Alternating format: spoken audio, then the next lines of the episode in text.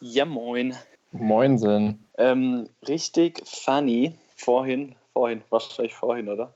Nee, deshalb bin ich so in der Mensa gesessen mit zwei Kumpels und das wirkt gerade so richtig scripted. Ist es aber nicht. Oh, vielleicht doch. Und wir sind in der Mensa gesessen und dann haben wir irgendwie über so ein, über so triviale Sachen geredet und so.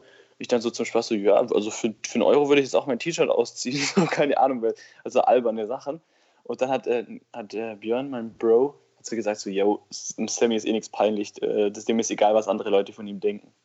Und da habe ich gedacht, so, ja, irgendwie nicht. Und dann habe ich so, habe ich das Thema mal so ein bisschen so, hä, was, stimmt das? Und dann habe ich, bin ich, hab ich mal drüber nachgedacht und ist mir so aufgefallen, tatsächlich ist es mir nicht egal, was andere Leute von mir denken, obwohl ich halt sehr ähm, outgoing bin teilweise und extrovertiert. Aber mir ist dann die Erkenntnis gekommen, dass es mir einfach wichtiger ist, was ich über mich denke, als was andere über mich denken. Heißt nicht, dass es mir egal ist, was andere über mich denken. Versteht ihr den, den Zusammenhang? Jo, das sagt man mal halt relativ schnell aus dem Affekt raus. Aber im Endeffekt meint wahrscheinlich jeder das, was du sagst. Weil, also richtig egal ist einem ja im seltensten Fall. Ja, Aber genau. Also, viele sagen so, warum mir ist egal, was andere von mir denken. Und also, wer das sagt, das glaubt ziemlich, ziemlich nicht echt, weil jedem ist es wichtig, was andere von einem denken, weil wir einfach so Herdentiere sind. Ähm, aber ich fand die Erkenntnis ganz interessant, dass es mir tatsächlich wichtiger ist, was ich von mir denke, als was andere von mir denken. Weil wenn ich mein Verhalten jetzt so überdenke, so soll ich jetzt das machen, was irgendwie die anderen von mir erwarten, oder mache ich das, was ich Bock drauf habe? So soll es an der Ampel, ich stehe an der Ampel, da kommt gerade ein nice, äh, famous Kanye West und, und ich dance da ab, Kopfhörer auf und alle anderen gucken mich so an und ich so, ja, ist mir egal, was die anderen denken. So, wenn, wenn ich irgendwie mit meinem, wenn ich gerade Bock habe zu tanzen auf der Straße, dann mache ich das halt. Und, und da ist es mir wichtiger, dass ich quasi mir selber true bin und einfach das mache, was ich Bock habe und so, ja, heute habe ich meinen Tag irgendwie gelebt und das, was ich Bock hatte, gemacht. Dann ist es mir mehr wert, als was andere von mir denken in dem Moment. Ähm, das macht auch Sinn, oder? ja, voll. Richtige Einstellung. Ja.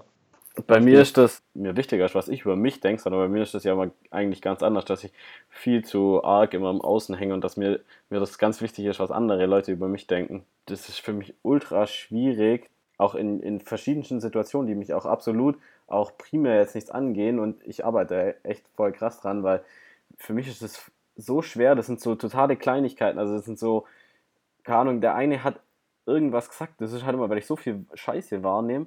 Der eine hat irgendwas gesagt und ich weiß, äh, wie man den jetzt irgendwie unterstützen könnte. Und dann bin ich aber schon gar nicht mehr bei mir, sondern bin nur bei dem anderen, um dem anderen irgendwie, äh, dass der nicht in eine scheiß Situation kommt. Und das regt mich dann teilweise immer voll auf, weil ich mir denke, hey, bleib doch einfach bei dir. Das ist doch sein Problem. Wenn der andere nicht für sich sorgt und nicht quasi sagt, was, was er jetzt will, dann ist das sein Problem und nicht mein Problem. Und ich versuche das dann immer so alles so abzudämpfen und dass das ja, dass es ja nicht so ausartet. Das ist halt auch dieser, diese, dieses, dieses Ding von mir, dass ich immer will, dass der, dass das alles so harmonisch ist.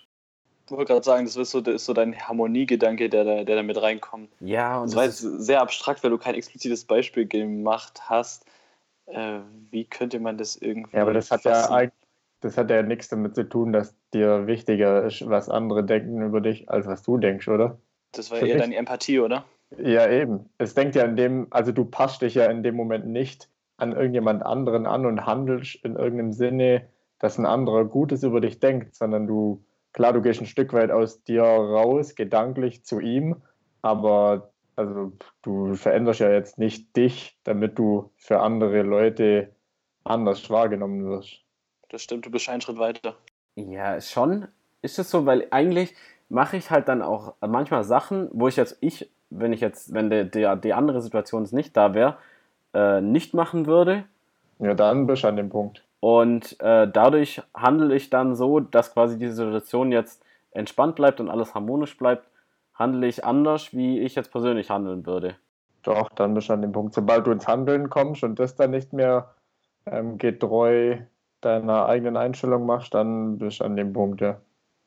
Das ist ganz interessant, weil ihr vorhin mit einer Freundin Sprachnachrichten hin und her geschickt und ähm, uns ist dann aufgefallen, dass sie drei Jahre jünger ist als ich. Und dann hat sie gesagt so, ja, aber äh, bei uns merkt man gar nicht so krass, dass, dass wir so, dass da so ein Jahres-, also so ein Altersunterschied ist, weil es sind eben so 19 und 22. Und dann hat sie sehr diplomatisch gesagt, quasi, so wir treffen uns in der Mitte. Also sie wirkt ein bisschen älter, ich ein bisschen jünger.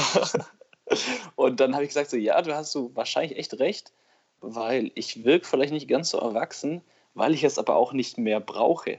Also ich kann also von einem Jahr oder so oder von einem Dreivierteljahr, da wirkte ich wahrscheinlich erwachsener, weil ich das bewusster mich so verhalten und äh, also mich so bewusster so verhalten habe. Heute denke ich mir so, warum soll ich mich so verhalten und das sagen oder so tun wie ein Erwachsener? Und man spricht ja einem Erwachsenen auch nur bestimmtes Handeln zu. Will ich das überhaupt? Zum Beispiel, ja, man ist nicht so albern, man betrachtet Sachen nüchtern, man macht das und das. Will ich ja vielleicht gar nicht. Und dadurch, dass, dass ich das nicht brauche, ich muss jetzt nicht als oh, reifer, erwachsener Mann, sondern ich will einfach nur das machen, was ich Bock habe. Und wenn es gerade ein dummer Kommentar und albern und einen schlechten Witz machen ist, dann mache ich das halt, auch wenn die Reaktion dadurch ist, dass es vielleicht nicht mit Erwachsensein assoziiert wird. Was aber eh nur Menschen- und Kopf gemacht ist von der Society. Ist das verständlich? Das ist wahrscheinlich eine interessante Erkenntnis, dass du das für dich selber so feststellst, dass du jetzt eher von dem ja, in Anführungszeichen gekünstelten Erwachsensein jetzt wieder zurückkehrst zu dir, einfach so, wie du wirklich bist. Ja, das stimmt, weil ähm, oft bin ich auch wirklich mit Absicht, also ähm, das, das, da gibt es auch den schönen Spruch von, war das? Jesus von Nazareth, das ist eine große, gro gro große Persönlichkeit, die ich jetzt hier gerade zitieren will, mit der Unsicherheit, die ich jetzt hier reinbringe so wo er gesagt hat, weiß ich noch, als er es gesagt hat, unser Jesus. Ähm, und zwar, ihr, ihr müsstet werden wie die Kinder, sonst werdet ihr nie das Himmelsreich erreichen. Also weil Kinder ja einfach halt die, die nehmen erstmal das Leben so an und leben im Moment mit allen ihren Emotionen und all das verliert man oder trainiert man sich ab durch Erziehung. Deswegen bin ich auch bewusst werden. durchs Erwachsenwerden. Genau, deswegen bin ich auch bewusst mal gern so vielleicht kindisch oder emotional oder irgendwie so, dass man so also bewusst diese Sachen machen, weil ich weiß, dass es eigentlich gut ist für uns oder für mich, wenn wir das wären, wenn wir so ehrlich wären. Keine Ahnung, ein Kind schlägt sich ein Zeh an, ein Kind hat ein bisschen Hunger, ein Kind hat das, schreit, weint, macht, zeigt es sofort. Was machen wir? Denken es in uns hinein, sagen nichts boah, was macht ja, der denn da? Ein Kind wird sofort sagen, hey, geh weg hier, das ist mir zu laut. Und die Menschen da draußen in der Welt fahren Bus, jeder regungsloses Gesicht, keiner zeigt irgendwas, wo ich mir denke, das ist nicht die Lösung. Das weiß ich nicht. So bin ich irgendwie und dann versuche versuch ich das halt irgendwie so ein bisschen für mich anders zu leben. Also ich bin halt dann der, der irgendwie Musik auf den Ohren hat und so richtig abgrooved und abdanced. Aber das muss ich sagen, dass dieses übertriebene Erwachsensein, das ich auch versuche seit letztem Jahr viel mehr runterzukriegen, weil das war zum Beispiel auch was, was so meine, Ex-Freundin immer bei mir äh, bemängelt hat, dass ich immer so übertrieben verspannt und erwachsen sein muss. Und damals war das halt für mich so ein Schutz und so auch so ein bisschen so ein Abgrenzen, weil ich da mich wohlgefühlt habe halt in der Situation, aber weil es für mich auch eine Sicherheit gab, weil ich ja da extrem stark auf Sicherheit bedacht war. Ich möchte, also ich muss so alles im Griff haben, dass auch alles so läuft, wie ich das möchte und so. Und das versuche ich eigentlich seit letztem Jahr also schon so richtig das abzulegen, einfach auch mal Kind zu sein, einfach auch mal nicht überall immer wissen zu müssen. Also das, was, das waren so krankhafte Dinge, wie zum Beispiel, wenn wir, wenn ich mit meinen Jungs irgendwo äh, hingefahren bin nach Stuttgart oder so und dann musste ich das Ticket haben, weil ich quasi wissen musste, dass das Ticket, dass wenn wir dann am nächsten Tag heimfahren oder am Ende vom Wochenende, dann habe ich das Ticket und ich weiß, ich komme heim, weil ich habe ja das Ticket und ich habe es dann auch nicht verloren. Und das waren so richtig, so richtig krankhaft, wo ich mich und deswegen hatte ich dann halt immer auch die ganze Verantwortung und habe alles zu mir geholt, weil damit hatte ich ja alles unter Kontrolle. Aber dass das halt alles total verkrampft und anstrengend ist, ist halt das andere. Und dadurch mache ich jetzt halt, gebe ich mich bewusst in die Situation, dass ich einfach auch mal mir keine Gedanken drüber mache oder auch zum Beispiel, ich habe jetzt gerade äh, ein Flugbuch mit der Selina, das hätte ich früher niemals einfach sie machen lassen können. Nicht, weil ich dem anderen nicht die Kompetenz zutraue oder so, sondern einfach, weil ich, weil ich mir denke, äh, nee, äh, ich muss das schön alles kontrollieren, weil dann habe ich alle, dann habe ich alle E-Mails und habe alle Informationen und dann kann auch ja nichts schief gehen. So sich bewusst halt auch mal da rausnehmen und zu sagen, hey, okay, chill man, es ist ja auch richtig und wichtig, dass man in manchen Situationen die Verantwortung übernimmt. Das soll jetzt absolut nicht so sein, aber halt nicht so immer dieses Krankhafte. Krass. Ich wusste, ich wusste gar nicht, dass du in so operativen Sachen das so hattest. Das ist krass. Ja, doch, das ist ultimativ. Also, also ich, ich, ich hätte jetzt für mich ein Beispiel eher so auf so, so sozialem Miteinander, in, weil man macht sich, wenn man natürlich so kindisch oder albern ist oder so ein bisschen nicht so, ja, ich bin der Coole und ja, ich mache, ich stehe nur da und rauche und sag eigentlich nichts oder so, dann macht man sich natürlich nicht angreifbar, so, da bist du so, so bist du ja so allglatt, so, aber und in dem Moment, wo ich natürlich irgendwie mich albern mache oder am Dancefloor stehe und irgendwie rumtanzt, da, da kriegt man natürlich auch, wird man, wird, kommt man natürlich auch viel mehr, irgendwie kriegt man einen Kommentar ab oder so, aber im Endeffekt ist es auch, auch funny, so, also irgendwie, irgendwie finde ich es auch irgendwie lustig. Letztes Mal, Björn hatte Geburtstag bin ich zu ihnen vorbeigekommen. Und das war einfach so, ja, die alle, die haben sich einfach nur an mir amüsiert. ich weiß nicht warum. Also, es war halt mega lustig. Und, und mir war es aber in gewisser Weise auch egal, weil so, so ich, muss, ich muss es halt niemandem recht machen und ich kann mich auch ähm, angreifbar oder verletzlich zeigen. I can, I can live with that. Ich habe da mehr davon. Und äh, ganz witzig, das Geburtstagsgeschenk ist ja mal so Standard, das kennt wahrscheinlich jeder. Ähm, jemand hat Geburtstag, ähm, drei Tage vorher WhatsApp-Gruppe, alle Leute drin, außer das Geburtstagskind. Geburtstagsgeschenk für Björn. und dann kommt erster Kommentar. Entweder, es gibt zwei Optionen, entweder der erste Kommentar ist von der Erstellerin, das meistens tatsächlich eine Frau ist, die, die dann sagt so, hat jemand eine Idee, was wir ihm schenken könnten? Oder zweite, zweite Option, ja, ich habe schon eine Idee, was wir ihm schenken könnten. Will auch jeder von euch 5 bis 10 Euro dazugeben?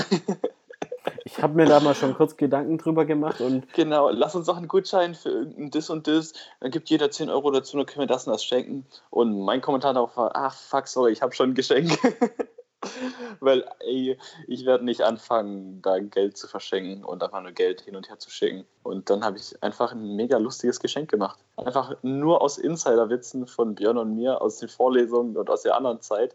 Also einfach nur ein Blatt Papier, wo was draufsteht. Und das effektive Geschenk war Gutschein für einmal gemeinsame Zeit.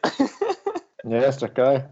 Und dann lauter so Witze und er hat sich so gefreut, er fand es mega geil. Und, und ich weiß selber noch nicht, was das Geschenk schlussendlich wird, aber wir machen irgendwas Witziges und alles auf meinen Nacken natürlich wird gezahlt.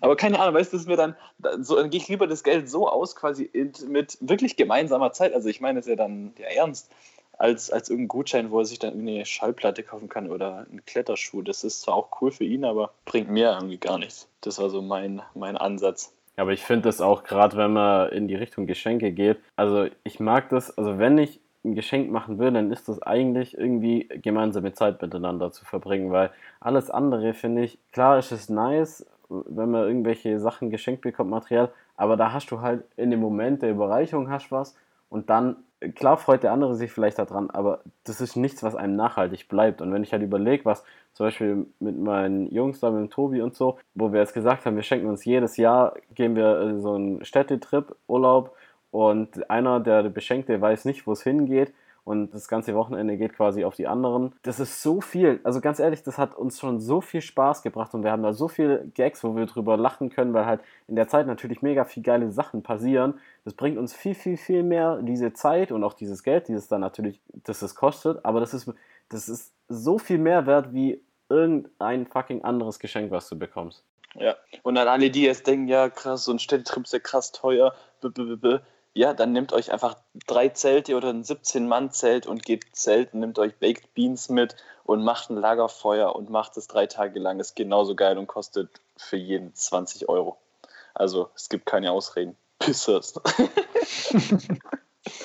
Weil das ist doch so, die Leute werden dann sagen, ja, aber so ein Wochenende ist doch viel zu teuer, das kann ich nicht leisten. Nee, nee, ja, nicht. Ehrlich das kann man ja gestalten, wie man es will. Eben, also, eben. Das ist ja allgemein bei irgendwelchen Reisen oder Urlauben so. Ich kann ins teuerste Hotel gehen oder ich kann halt mit dem Auto losfahren, penne im Auto und zahle Sprit und Lebensmittel. Und dann ja. da halt elf Tagen Urlaub machen, wo äh, für 500 Euro oder 400, wo andere halt zweieinhalbtausend in irgendein Hotel pumpen und sich noch einen Mietwagen holen, damit sie dann 100 Meter Küste runterfahren können oder so. Ja, ist ja so. Also das darf jeder so machen, wie er mag. Aber das ist auf jeden Fall keine Ausrede. Ja, ich sehe es so fast wie, dass einfach materielle Geschenke, ach, keine Ahnung, das, ist, das braucht man halt eigentlich nicht. Und wenn man was braucht, dann, oder man meint, man braucht was, dann kann man sich das ja selber kaufen. Also wenn ich was brauche, dann kaufe ich mir das oder besorge mir das in irgendeiner Art und Weise. Und dann ist es mir viel mehr wert, wenn ich an meinem Geburtstag einfach meine Leute um mich herum habe und die Zeit mit denen habe, als dass ich jetzt irgendwie noch das überreicht bekommen, abgesehen davon, dass ich den Moment sowieso hasse, wenn man irgendwas auspacken soll und 50 Augen dich anschauen und dann muss aber der Überraschungseffekt auch so groß sein, dass jeder das Gefühl hat, jawohl, haben genau das Richtige geschenkt.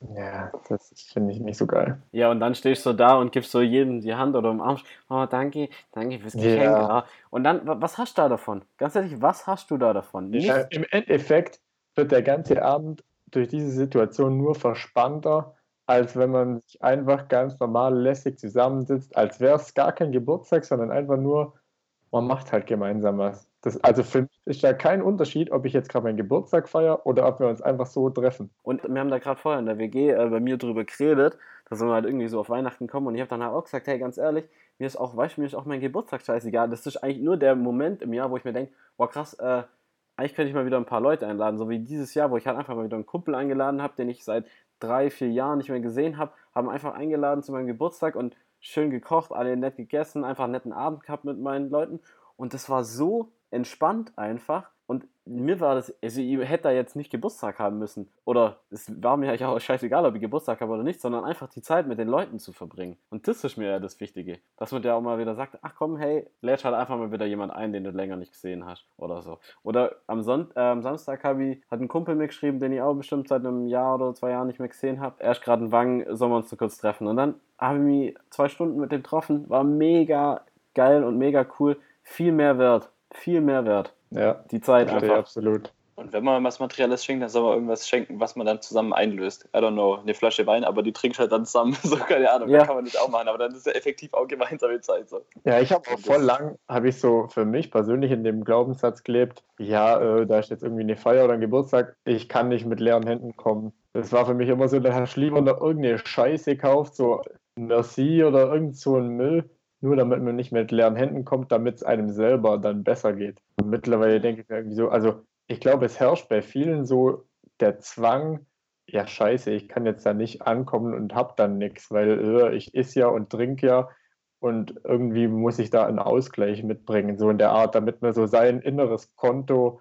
äh, in der Waage hält. So war es bei mir zumindest. Und da bin ich jetzt irgendwie so voll entspannt mittlerweile, dass ich sage, hey, der lädt mich ein, ich kann die Einladung auch besten Gewissens annehmen und bin einfach froh, dass ich da mich mitbringen kann, so die Runde schöner machen kann. Und auf der anderen Seite lade irgendwann ich wieder ein und freue mich umso mehr, wenn nicht jeder sich gezwungen fühlt, mir jetzt hier eine Schachtel Pralinen oder da eine Flasche Wein oder so mitzubringen, sondern einfach kommt, eine geile Laune hat, Bock auf den Abend hat und als Person anwesend ist und sich selber mitbringt, ist viel mehr wert und da ist absolut nicht nötig, dass man irgendwie den Zwang hat, jetzt ich muss da was mitbringen, weil was könnte jemand Eigentlich- denken, wenn ich mit ja. leeren Händen komme, dann nehme ich nur und gebe nichts. Da war ich richtig lang so in dem Gedanke. Also da habe ich, da hab ich, auf, da hab ich auf jeden Fall die Krönung erst halt von meiner Mitbewohnerin, eine Freundin, die ist so krass, wenn die zu uns kommt, wenn die halt irgendwie einen Film anschauen oder lernen oder was auch immer, die bringt immer was mit. Die kann nicht kommen, einfach nur, selbst wenn die nur 20 Minuten da ist, die bringt immer was mit, weil sie sonst ein schlechtes Gewissen hat, dass sie, Echt? dass sie nichts mitgebracht hat. Selbst, weißt du, die isst nichts, die trinkt vielleicht Wasser. Die, die ist wirklich pflegeleicht, sagen wir es so. Die ist nicht mal so eine, die wirklich jetzt was verbrauchen würde, dass du sagen würdest, boah, krass, dass du jetzt was wolltest. Die muss immer was mitbringen, weil sie sonst ist in der ihrem Gleichgewicht stimmt da was, aber gewaltig nicht. Das, wenn sie jetzt irgendwo hingeht und da nichts mitbringt, dann wäre, glaube für die die Welt untergangen oder so. Dann wird die einfach wieder gehen. Und die wird nicht reinkommen. Klar, Ja, das ist ihr Glaubenssatz. Das ist Ja. irgendein Glaubenssatz drunter. Das sind manchmal echt einfach so innere Blockaden, in denen wir leben. Das, war so eine richtig schöne Situation auf dem Vortrag, wo wir letztes Mal waren. Vielleicht für unsere Zuhörer kurz, dass Sammy, Pascal, ich, Pascals Freundin und Sammy und Pascals Mama waren auf einem Vortrag von einem Fotograf. Und meine Und zwei war- Cousinen. Äh, genau, Entschuldigung. Und da war dann ähm, eine Pause und in der Pause bin ich ja mit deiner Mom kurz zum Getränke holen. Und dann stehen wir so an der Bar und dann guckt mich deine Mom so an, lacht mich an und fragt, Tobi, darf ich dich auf ein Getränk einladen? Dann habe ich kurz, kurz gewartet. Ich wusste eh schon, was ich sage. Natürlich lasse ich mich einladen von ihr. Und habe dann so gesagt, Alex, heute darfst du mich gern einladen. Und dann habe ich so richtig gesehen, wie das ihr einfach eine Freude gemacht hat, dass sie mich jetzt einladen darf. Und ich habe ihr in dem Moment, glaube ich, das größte Geschenk damit gemacht, dass ich einfach jetzt nicht irgendwie, ah nee, mm, nicht schon wieder, ihr habt letztes Mal schon bei euch gegessen, äh, diesmal lade ich dich ein und jetzt irgendwie eine Rechnung aufgemacht habe, sondern dass ich einfach das Geschenk, das sie mir machen wollte, angenommen habe. Das, hat, das war für sie die allergrößte Freude, die ich ihr in dem Moment machen konnte. Und das Geschenk, das ich ja dadurch habe, ist nicht das Getränk an sich, sondern wenn, als ich gesehen habe, hey, jetzt hast du Alex gerade einfach eine Freude gemacht, weil du dich auf, das, auf die Einladung eingelassen hast. Das hat in mir dann wieder so eine Freude ausgelöst. Das, und das ist viel magischer sowas, als einfach jetzt, ähm, dies, letztes Mal hast du mich schon auf ein Getränk eingeladen, diesmal zahle ich wieder. Das ist immer so eine Zahlen hin und her Schieberei.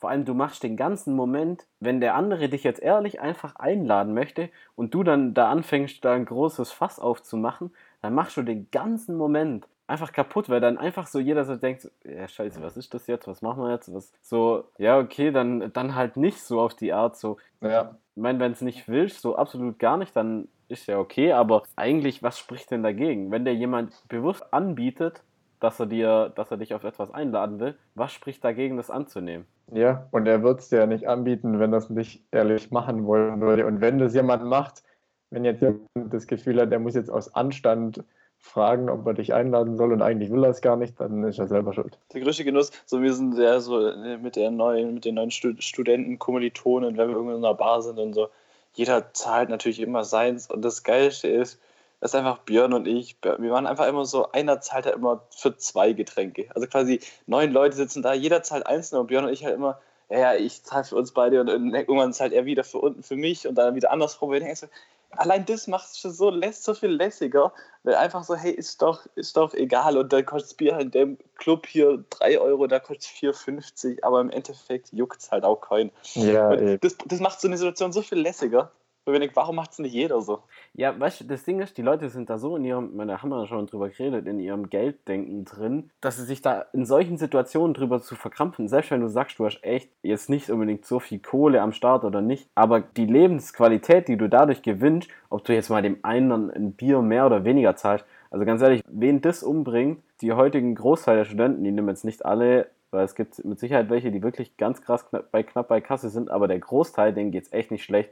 Und dann würde ich mich eher mal hinterfragen, wo du sonst dein Geld sinnlos rausballerst, wenn du dir wegen 3 Euro oder 10 Euro hin oder her großen Kopf machen musst. Ja, das ist, das ist Grunddenken von jedem Euro umdrehen. Das ist nicht, das ist nicht eine Einzelsituation. Das ist so, ah nee, ich, ich steuere, spare. Äh. Aber das, das macht einen halt immer zum sicherer. Also man so eine, irgendeine Zahl auf dem Konto und das hat er im Vortrag auch gesagt, der Stefan Forster. Was bringt dir 100.000 auf dem Konto? So, er hat kein Geld auf dem Konto, aber er hat er war schon in so vielen Ländern, hat so krasse Reisen gemacht, er hat so geile Geschichten zu erzählen.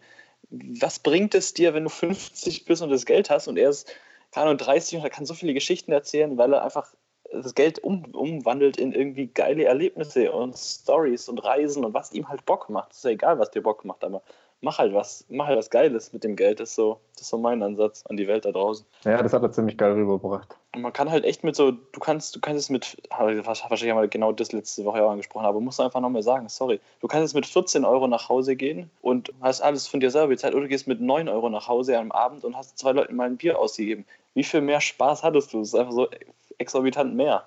Das, mhm. Und die 5 Euro im Geldbeutel, die der Unterschied effektiv sind, die machen es halt echt nicht aus. Vor allem, was macht es effektiv wirklich aus, den, wenn du aus diesem Gedanken rauskommst? Nicht mal jetzt nur rein diese monetäre, der Unterschied von diesen 5 Euro, sondern der reine Gedanke, was macht es mit dir? Also wie viel Kopf, Brain, Fuck musst du da erstmal drin haben, dass du sagst, weißt du, wo du dann anfängst zu rechnen und machen und tun. Das kennt wahrscheinlich jeder so ein bisschen für sich, wo er, wo er selber mal so anfängt zu kalkulieren und, ah, der hat jetzt für das ausgebe und, äh, und komme ich da jetzt für mich irgendwie gut raus. Ganz ehrlich, das ist so viel Stress, den du dir machst für nichts, aber für nichts. Und wenn du das ablegst, allein die 5 Euro sind diese Entspannung wert. Ja, also wenn du es wenn schaffst, das Denken zu ändern, den Glaubenssatz und die, deine wirklich deine deutsche Denkweise bezüglich Geld da abzulegen, dann wirst du ein so viel entspannterer Mensch und das Leben ist echt deutlich. Also so Italiener, ich habe das Gefühl, die können das, die meisten. Ich weiß nicht, die, die können das einfach genießen, die können sich gegenseitig einladen, die können mit wenig Geld so viel machen und die würden wahrscheinlich lieber jeden dritten Tag jemanden Bier ausgeben und dafür am Ende vom Monat halt sich kein neues Paar Schuhe kaufen, aber sie hatten einen geilen Monat. So, das ist so der Ansatz, habe ich das Gefühl was ich so. Aber weißt du, Sammy, du weißt doch, dass ja. das Leben ist hart. Man Ja. muss hart arbeiten für sein Zieh Leben. Ja, und man muss schon hart arbeiten, um erfolgreich zu werden. Geht nicht einfach so. Das war, war interessant, da habe ich meine eine Story von, von meiner ehemaligen Chefin ähm, ges- geschaut und hat sie gesagt, ja, ich will jetzt euch auch nochmal kurz die, also ich bin mit der mega gut, ich finde die mega geil, mega coole Chefin gewesen. Und die hat aber so eine Story gepackt, hat sie also Insta-Story, wo sie gesagt hat, ja, ich jetzt euch jetzt auch mal die nicht so glamourösen Seiten von dem Business zeigen, weil man muss einfach hart arbeiten, das ist einfach krass hart, was man viel vorne nicht sieht, wo der Erfolg herkommt. So. Und dann habe ich gedacht, so, ja, das ist vielleicht, kann vielleicht in, in Einzelfällen wahr sein, aber das ist auch nur so ein Glaubenssatz. So, ja, man muss hart arbeiten und man sieht die eigentliche Arbeit nicht, sondern man sieht nur das, was dann am Ende rauskommt. Und das sind im effektiv auch nur Glaubenssätze. Also warum Ja. kann einem nicht etwas zufallen? Also so, ich finde so, das, das, das kann doch einfach sein. Man kann doch ein Geschenk auch einfach annehmen. Aber wenn man, wenn man glaubt, man muss es sich verdienen, dann muss es ja auch verdienen. Wenn du, wenn, Ja, du, wenn du ein Geschenk nicht annehmen kannst, dann wirst du nie ein Geschenk bekommen. So ist so. Du würdest ja, wenn jemand 100 Euro hin, einen Koffer mit 100.000 Euro hinlegt, sagen, nee, kann ich nicht nehmen, sorry. Ja, vor allem, Also, du, wirst es, du, wirst es, du wirst auch gar nicht erkennen. Wenn Genau. jemand im Glaubenssatz lebt, man muss hart arbeiten, damit man erfolgreich wird oder ohne Fleiß kein Preis oder die ganzen Beispiele, die es da gibt, selbst wenn dem vom Leben ein Geschenk überreicht wird, dann erkennt er das gar nicht als Geschenk, weil der denkt ja, Ja. ja, was ist das jetzt? Ich habe ja jetzt gar nichts gemacht, also irgendwie ist das jetzt hier Betrug oder keine Ahnung oder ein Geschenk ist ja nicht immer was Großes. Ein Geschenk kann sein, dass ich morgens rausgehe und dann scheint mir direkt die Sonne ins Gesicht. Oder ich, ich laufe an einem Strauch vorbei, der gerade blüht und es riecht einfach für zwei, drei Meter auf dem Gehweg richtig geil nach Blüten. Das sind alles so kleine Geschenke, die man aber nicht wahrnimmt, wenn man in dem äh, Modus lebt, irgendwie, ja, ich muss eh immer was tun, damit mir was Cooles widerfährt. Das ist jetzt natürlich ein kleines Beispiel, aber ich glaube, das kann man auf den beruflichen Kontext genauso übertragen, weil es bieten sich so oft irgendwelche Chancen, die wir aber manchmal denken, ja, nee, so einfach kann es ja jetzt auch nicht gehen, dass ich vielleicht an eine andere Stelle komme. Da brauche ich mich jetzt gar nicht drauf bewerben oder so. Ich habe ja viel zu wenig vorzuweisen oder so. Ich muss erst mal fünf Jahre Berufserfahrung sammeln, anstatt dass man sich einfach bewirbt und sich dann so gibt, wie man ist und sich denkt, hey, ich habe jetzt gerade einfach die Möglichkeit bekommen, mich da zu bewerben, warum soll ich es nicht probieren? Voll. Und am Ende scheitert es am allerseltensten daran, dass man jetzt bisher zu wenig Aufwand betrieben hat, wenn es vielleicht nicht klappt, sondern es hat normalerweise andere Gründe. Es gibt sicher noch äh, ein paar Leute, die vielleicht da bei ihren Entscheidungen drauf gucken, was weiß ich, wer hat hier schon am längsten mal locht oder wer hat die meiste Erfahrung. Ist ja nicht per se falsch, aber wenn jemand einfach in dem Denken lebt, äh, ich muss mir alles hart erarbeiten, anders geht's nicht, der wird sich definitiv alles hart erarbeiten müssen und sehr wahrscheinlich kann er selbst dann, wenn er mal einen Erfolg erreicht, den gar nicht so richtig wertschätzen, weil er dann wahrscheinlich schon weiterdenkt, so, jetzt muss ich aber weiter hart arbeiten. Ich kann ja jetzt nicht auf der Stufe, wo ich bin, stehen bleiben, sondern ich muss jetzt weiter hart arbeiten, damit ich irgendwie irgendwann mal in weiter Ferne so das nächste Ziel erreiche. Und was da an Lebensqualität drauf ist, ist ja Wahnsinn. Das ist halt komplett rationales Denken. Also wirklich so, ich muss das machen, dass ich das erreiche. Interessanterweise können selbst solche Leute, komplett rationale Menschen, können, wenn es um ein ganz anderes Thema geht, auf einmal wieder Magie zulassen. Also im Job würden die ja nie sagen, ah, durch Magie, aber wenn jemand, keine Ahnung, jemand trifft eine Frau und dann verliebt man sich in die Frau oder einen Mann äh, oder andersrum, man verliebt sich in einen Mann, und dann ist es ja wie so, wie, wie Magie und man lässt die dann zu und man lebt die dann. Da ist es auf einmal möglich. Also in dem Kontext geht's. Also die wenigsten sagen, ja, in eine Beziehung muss man sich hart, harte Arbeiten gibt es wahrscheinlich auch, dass es jemand ist, der so denkt, aber die meisten können trotzdem dieses Verliebtsein so in eine andere Ebene lassen. Aber bezüglich Job, nee, das ist rational. Also, dass, dass, dass man einfach nur, warum lässt man Magie nicht auch in anderen Lebensbereichen zu? Weil die Welt ist ziemlich magic. Also man darf das auch irgendwie zulassen und mal da echt bewusst das da reinlassen. Also wenn ich, da gibt es so eine schöne Geschichte in einem Buch und da ist so eine Frau oder ein, ich weiß gar nicht, wie alt die ist, aber auf jeden Fall, die wünscht sich ein Haus. Ein schönes Haus, aber hat halt kein Geld. Und dann läuft sie so durch, durch die Weltgeschichte und würde sich einfach nur ein Haus wünschen. Und dann trifft sie irgendwie, läuft sie durch den Wald und mitten im Wald trifft, ähm, ist, so eine, ist so ein Haus mit einem wunderschönen Garten, so ein ganz kleines Häuslein an einem kleinen äh, See, Teich mit, mit Pflanzen und alles. Und da ist eine, eine alte Dame, die da wohnt. Und dann zufällig spricht die alte Dame sie an, sie unterhalten sich. Die alte Dame sagt, sie hat keine, sie hat keine Kinder, keine Verwandten. Und dann kommt die, die, die Frau ganz oft vorbei und macht da im Garten was und irgendwann sagt sie, hey, falls ich, wenn ich mal sterbe, dann, weil die Frau schon sehr alt ist, dann gebe ich, den, über, gebe ich dir mein Haus. Schlussendlich ist die Frau dann halt irgendwann gestorben, weil sie schon sehr alt war. Und da hat quasi die andere Frau ein Haus, also ihr Wunsch wurde erfüllt durch in dem Sinn die Magie, dass sie sich einfach zufällig getroffen hat. Ist es jetzt Zufall oder nicht Zufall? Wer weiß, aber sie hat es zumindest zugelassen und hat quasi, wenn du jemand fragst, wie kommst du an ein Haus, würde jeder sagen, ja, du musst sparen, du brauchst eine halbe Million Euro, du brauchst 700.000 Euro. Also jeder wird eine Zahl nennen. Aber es ist nicht nur eine Zahl, die dich zum Materiellen bringt. Es gibt ganz andere Wege, dass man die Magie in anderen Lebensbereichen einfach zulassen kann also zum Beispiel, du, du, das, ich habe da mal so eine interessante Erfahrung gemacht, als ich auf einen Baum geklettert bin. So, weil ich das privat mache. Ich kletter auf Bäume, you have to live with that. Ähm, und da war ich ganz oben auf dem Baum und der hat natürlich keine unten so einen, so einen Durchmesserumfang, wo du mit den Armen nicht rum, drum kommst. Und wenn du ganz oben bist, also so, I'm talking, ja, es war recht hoch, so 8, 9 Meter, alles gesichert natürlich. Und wenn du da oben nur ganz leicht mit dem Körper hin und her wippst, dann bewegt sich der ganze Baum, die ganze Äste, also alles, was man sieht, bewegt sich. Wenn du unten am, am Stamm stehen würdest, also stehst neben dem Baum und versuchst den irgendwie in, zu bewegen, er würde sich nicht einen Millimeter bewegen.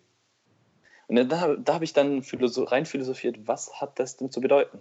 Also wenn du jemand versuchst, bei seinen tiefsten Überzeugungen irgendwie zu rütteln oder zu bewegen oder wirklich zu bewegen, dann schaffst du es nicht.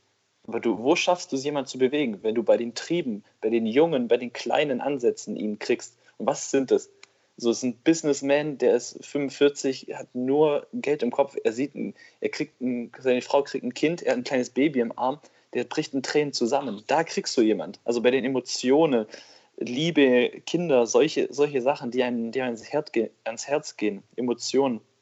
Und das fand ich eine ganz interessante Erkenntnis, dass, ähm, dass wenn man auch, auch mit Leuten, Leuten vielleicht irgendwo wohin bringen will oder denen helfen will, auch, also gar nicht so überredend meinen, sondern wirklich helfend meint, dass man einfach, einfach den einen, anderen Ansatz wählt als die tiefen Überzeugungen und Wurzeln, weil da kann man jemanden nicht umstimmen. Zumindest nicht immer. Man kann ja trotzdem seine Überzeugungen, die er hat, zumindest mal ein bisschen angreifen und in Frage stellen und ihn das überdenken lassen. Ja, das ist halt so, wenn wenn es halt nachhaltig irgendwie, irgendwie geschehen soll, so, das hat doch Dieter Lange sogar immer mal gesagt in einem Satz, so, ähm, du musst die Menschen bei den Herzen, ähm, am, am Herzen bekommen, wenn du dich die bewegen willst. Also du kannst zwar so einen logischen und faktisch und richtig guten Vortrag machen, aber wenn du keine Emotion auslöst, dann bringt das niemanden, weil es bewegt einfach nicht. Es bewegt nicht, wenn du, wenn du voll rational bist und nur mit logischen Argumenten. Ja klar, Menschen springen immer mehr auf Emotionen an und merken sich das auch viel eher. Da hatte ich letztes Mal so ein cooles Beispiel gelesen, also weil ich ja gerade den Vortrag über emotionale Intelligenz vorbereitet und da stand auch so, standen so ein paar Fragen drin, zum Beispiel äh, an weißt du noch, was du zum Beispiel mit deiner allerersten Freundin bei deinem ersten Date gemacht hast, wo ihr wart, wo ihr gegessen habt, über was sie gesprochen hat? Da wissen wir die allermeisten Details noch, auch wenn es vielleicht schon acht, neun Jahre her ist, weil wir das einfach mit einer, also ich weiß zumindest, wo ich, keine Ahnung, ich weiß auf jeden Fall, wo ich mein erstes Date hatte. Ich weiß mehr Details von dem Date als von den zehn nächsten wahrscheinlich, weil ich das einfach mit einer gewissen Emotion noch verbinde. Oder was weiß ich, wenn ich in einem Fußballstadion war und das Spiel war richtig emotional oder da ist irgendwas Krasses passiert, dann weiß ich vielleicht nur, was ich da für ein Trikot anhatte, von wem oder so. Und von den anderen zehn Spielen, die vielleicht 0-0 ausgegangen sind, weiß ich es halt nicht mehr. Du verbindest immer mehr mit Emotionen und dein Gehirn merkt sich in einem emotionalen Moment mehr Details von dem Moment als in einem, der irgendwie gar nicht emotional ist, sondern eher 0815-mäßig ist. Weil in dem in dem Moment, wo diese selbe Emotion, wie du sie vielleicht damals bei deinem ersten Date oder so hattest, wieder aufkommt, hat dein Gehirn halt einfach schon Erfahrungswerte, die er damit verbindet, was manchmal natürlich auch schädlich sein kann, weil die jetzige Situation eben einfach eine ganz neue andere ist. Zum Beispiel so der Klassiker, wenn sich, es gibt ja oft leider den Fall, dass Frauen von irgendwelchen Männern verarscht werden und dann irgendwann so für sich die Schlussfolgerung ziehen, äh, sie können sich jetzt nicht mehr auf was einlassen, weil sie einfach in dem Moment, wo sie sich wieder neu verlieben, sagt das Gehirn denen, ah, warte mal, du bist gerade verliebt. äh, mit Verliebtsein verbinde ich, dass darauf in den letzten fünf, sechs Fällen Verletzung folgte. Und solche Frauen, sicher manchmal auch Männer, aber ich glaube im größeren Anzahl sind es Frauen, haben dann Probleme, sich wieder auf neue Menschen einzulassen, obwohl vielleicht der siebte Mann ein herzensguter Mensch ist, der einfach nur glücklich mit der Frau sein will, aber sie hat einfach Probleme, weil ihr Körper mit der Emotion verliebt sein immer noch was Negatives verbindet. Der macht dann klar, das sind dann so Erfahrungswerte und daraus entstehen dann irgendwie so ein, so ein, so ein Denkmuster. Und dann, dann assoziierst du ja auch, dann ist ja auch, ach, Männer sind Schweine, da kommen ja so auch so Sätze hoch. So ja, genau. ja, Männer wollen nur das eine, Männer wollen dies und Frauen machen das und oh, die Frauen, die das und das macht, ist eine Schlampe und was. Und ich so, ey, was, das sind einfach nur irgendwelche unaufgeräumten Sachen, wo die Leute irgendwie mit sich mitschleppen, wo ich echt, äh, echt, das tut, das tut uns nicht gut. Man sollte ja viel, viel neutraler an die Sache rangehen. Ja, vor allem ist total traurig auch. Also wir haben, äh, Tobi und ich haben eine Freundin, die zum Beispiel, die sagt immer, oh, es gibt keine, es gibt wirklich keine echten Gentlemen mehr oder keine richtigen Männer mehr oder die wollen alle immer nur das eine bliblablub. Und außer uns zwei sagt sie immer, wo ich mir dann denke, das ist so traurig, das stimmt absolut gar nicht. Es mag, es mag so viele Männer geben, die genauso sind, wie ich das gerne hätte oder wie sie das gerne hätte, wie ein Mann zu einer Frau ist oder wie eine Frau zu einem Mann ist. Aber sie für sich lebt da so krass in dem Muster drin, dass sie das nicht zulassen kann, und dadurch kriegt sie natürlich äh, auch nur die Erfahrung mit anderen Männern. Das ist richtig krass. Und zumal, zumal was noch interessant dazu kommt, also ich würde mich jetzt zum Beispiel in, ja auch in die Kategorie von euch beiden mit reinbringen, aber wenn jetzt eine Frau wirklich so unbedingt das, das Bild sehen muss, dann würde sie sogar in mir so eine Person sehen und vielleicht sogar mein Verhalten so mit beeinflussen, auch wenn es nur auf irgendeiner e-, anderen Ebene ist, dass ich mich tendenziell auch in so eine Richtung verhalte. Ja, natürlich. Das, das ist crazy. Das ist ja immer, du siehst in den Menschen ja auch nur das, was du sehen willst. Und das ist ja genauso, kannst halt in die andere Richtung gehen, wenn du dieses Verliebtsein hast, wie man es immer so schön sagt, diese rosarote Brille. Das ist ja im Endeffekt nichts anderes. Du siehst ja auch nur das, was du sehen willst. Da sehen Menschen oft nur die Dinge, die sie sehen wollen, diese schönen Dinge, weil der Mensch in mir irgendwas auslöst, was mir eine tiefe Zufriedenheit gibt oder eine vermeintliche Zufriedenheit und dadurch blendet das Gehirn viele Dinge aus. ja, das ist ja eine Sache der Evolution, weil das habe ich letztens irgendwo gehört. Ähm, dass der Grund, warum man während der Verliebtheitsphase so viel ausblendet, ist einfach der Sicherheit der Fortpflanzung geschuldet, weil das Gehirn alles, was einen jetzt hindern könnte, sich möglichst schnell fortzupflanzen, ausschalten will. Und dass es möglichst schnell zur Fortpflanzung kommt, weil damals, als sich die Mutter Natur das System ausgedacht hat, gab es halt noch keine Verhütungsmittel, sodass man auch erst nach zwei Jahren, ähm, wenn man miteinander Geschlechtsverkehr hat, schwanger wird. Und ich finde, das leuchtet auch voll ein. Und dann gibt es natürlich, ist das die Phase der Verliebtheit irgendwann auch wieder vorbei. Und das ist eben auch wichtig, weil wenn es dann ähm, zur Schwangerschaft und zum Nachwuchs kommt und wir wären immer noch in der Verliebtheitsphase, dann hätten wir viel zu viel die Aufmerksamkeit auf unsere Verliebtheit, auf unseren Partner und viel zu wenig Augen, rationale Augen für unseren Nachwuchs und um uns um den zu kümmern. Wenn man das so betrachtet, macht das alles übel Sinn, finde ich. Nur funktioniert es in unserem heutigen System eben nicht mehr so ganz, weil wir mittlerweile so viele kleine Helferchen und Tools entwickelt haben, die ja, die Natur des Menschen, wie sie damals angedacht war, halt ganz anders sein lassen, als es früher war. So, wir bringen unser System selber aus dem Gleichgewicht so ein bisschen. Was jetzt gut oder schlecht sein kann. Ich meine, wenn das jetzt vielleicht so wäre wie früher, dann wären wir wahrscheinlich noch mehr Menschen auf dem Planeten, weil dann viel mehr Schwangerschaften wären. Will ich jetzt nicht pauschal als gut abstempeln. Aber ich da, da kann auch so eine gute alte Lümmeltüte schon mal praktisch sein. ja, ich finde es trotzdem interessant, so das mal den Gedanken so zu hören, dass das doch irgendwie alles einfach so seinen Sinn hat.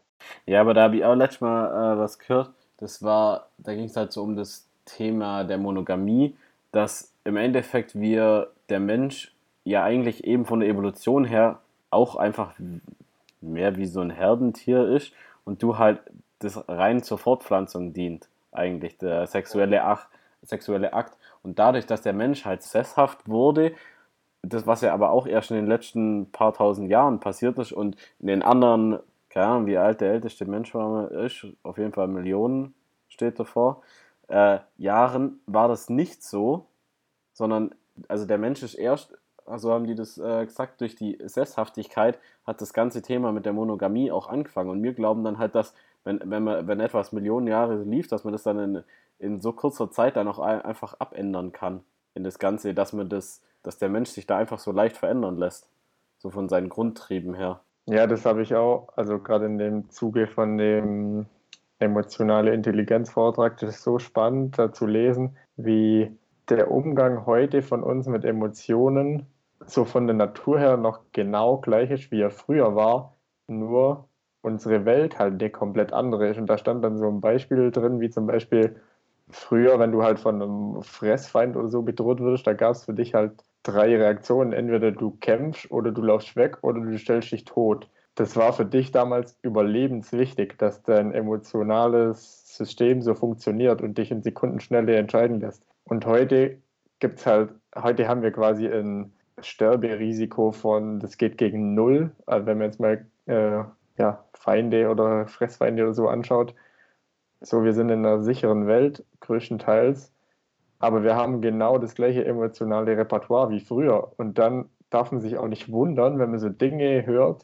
wie, was weiß ich, dass in den USA äh, ein Fünf- oder Sechsjähriger im Sandkasten seine Schwester beim Spielen erschossen hat oder so, weil der halt einfach an eine Waffe schon kommt, aber seine Emotion in einem gewissen Moment, wo er vielleicht erschrocken wird oder was weiß ich, was passiert, seine Emotion sagt ihm halt genau wie vor 10.000 Jahren, wenn ein Säbelzahntiger vor dir rumspringt, fuck, Junge, wehr dich, du musst jetzt um dein Überleben kämpfen, weil die Emotion sich halt nicht so rasch entwickelt hat, wie die Welt, die wir um uns herum erschaffen haben. Das war für mich so voll der Aha-Effekt, weil man sich natürlich, wenn man in den Nachrichten hört, dass ein kleines Kind ein anderes kleines Kind beim Spielen erschießt, dann denkt man sich erstmal, hey, was geht ab bei euch? Oder was geht in dem Kind ab? Und es ist natürlich äh, stark zu kritisieren, dass so ein Kind an eine Waffe kommt, aber da, da wird einem erstmal wieder bewusst, dass eigentlich das von der Natur her einfach ein Handlungsimpuls auf einen äußeren Einfluss war und die, das, was von der Natur her mal uns gegeben wurde, genau richtig funktioniert hat. Nur funktioniert es halt in einer Welt, wie sie vor 10.000 Jahren war und nicht in einer Welt, wie wir sie heute drastisch verändert haben. Und das ist in ganz vielen anderen Situationen. Warum gibt es die ganzen Kriege? Warum gibt es auf einer Party, wo zwei Betrunkene sind, eine Schlägerei, weil einer einen anderen anrempelt? Warum ist das so? Weil man einfach mit seinen Emotionen nicht umzugehen weiß. Das sind so ganz kleine Dinge im Leben, wo man seine Emotionen einfach nicht im Griff hat. Aber das, das wäre jetzt eine Ursache, die gibt es in dem Buch oder der Literatur, Literatur, die du jetzt da liest, gibt es auch eine Lösung, wie kriege ich da jetzt zum Beispiel meine Emotionen in den Griff? Weil das wäre jetzt eigentlich das Interessante. Ja, der erste Schritt, den die 99 Prozent der Leute gar nicht machen, ist, dass sie ihre Emotionen bewusst wahrnehmen. Und solange du das nicht machst, hast du das Problem, dass deine Emotionen die Herrschaft über dich haben. Und sobald du dir bewusst machst, vielleicht sollte man das jetzt nicht anfangen, wenn man betrunken auf einer Party ist, sondern wenn man einfach mal irgendwo im Leben unterwegs ist und merkt, irgendwas macht mich gerade aggressiv, was weiß ich. Das kann ja sein, dich rempelt jemand an und du denkst dir so, hey, du Pisser, was rempelst du mich an? In dem Moment zu sagen, hey, warte mal, ich bin jetzt gerade aggressiv auf den, weil der mich ankrempelt hat. Und in dem Moment, wo ich wahrnehme, dass ich die Emotion gerade in mir habe, habe ich auf einmal das Steuer in der Hand und kann entscheiden, will ich jetzt gerade aggressiv sein und will ich jetzt, dass diese Emotion in mir irgendeine Handlung auslöst? Oder kann ich einfach mal kurz reflektieren, was passiert hier jetzt, warum bin ich aggressiv, warum regt mich das so auf, dass der mich anrempelt und kann dann selber die Macht übernehmen und sagen, hey, nee, ich lasse jetzt die Aggressivität einfach nicht zu und reguliere mich da selber. Und wenn man das einfach ähm, diszipliniert betreibt, dann wird man immer mehr von selber sich ähm, im Alltag wahrnehmen und merken, wann man eine gewisse Emotion spürt und man kann sich dann fragen, warum spüre ich die Emotion. Das ist ja oft so zum Beispiel, dass äh, wir uns von Leuten irgendwie aufregen lassen, dass wir wütend sind auf Leute Und dann sagt man halt so, wenn man nicht näher darüber nachdenkt, ja, der regt mich eh so auf, weil der, was weiß ich, der ist immer so schick angezogen oder der hat immer so Proleten. Klamotten an, ne, das ist so ein Schnösel oder so, der regt mich richtig auf. Und dann kann man sich ja mal fragen, hä, warum regt mich das eigentlich auf? Weil im Endeffekt ist es ein Problem, das in mir seine Ursache hat, dass ich wahrscheinlich gern solche Klamotten hätte oder was weiß ich, dass ich halt irgendeinen Mangel in mir habe, den er vermeintlich erfüllt und dann macht es mich aggressiv. Also da kann man ganz weit gehen. Aber ich glaube, der allerwichtigste Schritt ist erstmal einfach Selbstwahrnehmung, seine Emotionen wahrnehmen in dem Moment, wo sie auftreten. Und dann habe ich nämlich auf einmal die wunderbare Chance, selber die Macht über die Emotionen zu übernehmen und nicht die Emotionen mich leiten zu lassen. Ja, ich glaube, das ist auf jeden Fall einer der besten äh, Ansätze, dass man da, dass man sich se selbst bewusst wird. Ja, und der Bonus dabei ist, dass man sich auf einmal so gut selber kennenlernt, wenn man mal wahrnimmt, in welchen Situationen man welche Emotionen empfindet. Weil das ist ja auch nicht bei jedem gleich und das sagt schon einiges über einen aus, finde ich. Ja, dass ich einfach halt auch mal für mich wahrnehme, was, ja, wie du es gerade vorher gesagt hast, wie handle ich, warum handle ich, oder ja, wenn ich merke, wie ich handle, warum handle ich so? Und das mal für mich zu hinterfragen, macht ja auch total Spaß eigentlich.